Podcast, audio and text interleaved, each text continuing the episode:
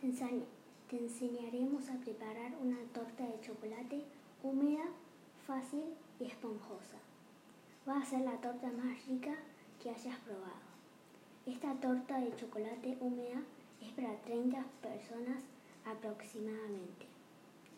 Los ingredientes son 3 tazas de harina, 420 gramos, 3 tazas de azúcar, 600 gramos, 2 y un medio cucharitas de bicarbonato, una cucharita de polvos de hornear, una pizca de sal, una pizca de canela en polvo, una taza y media de cocoa,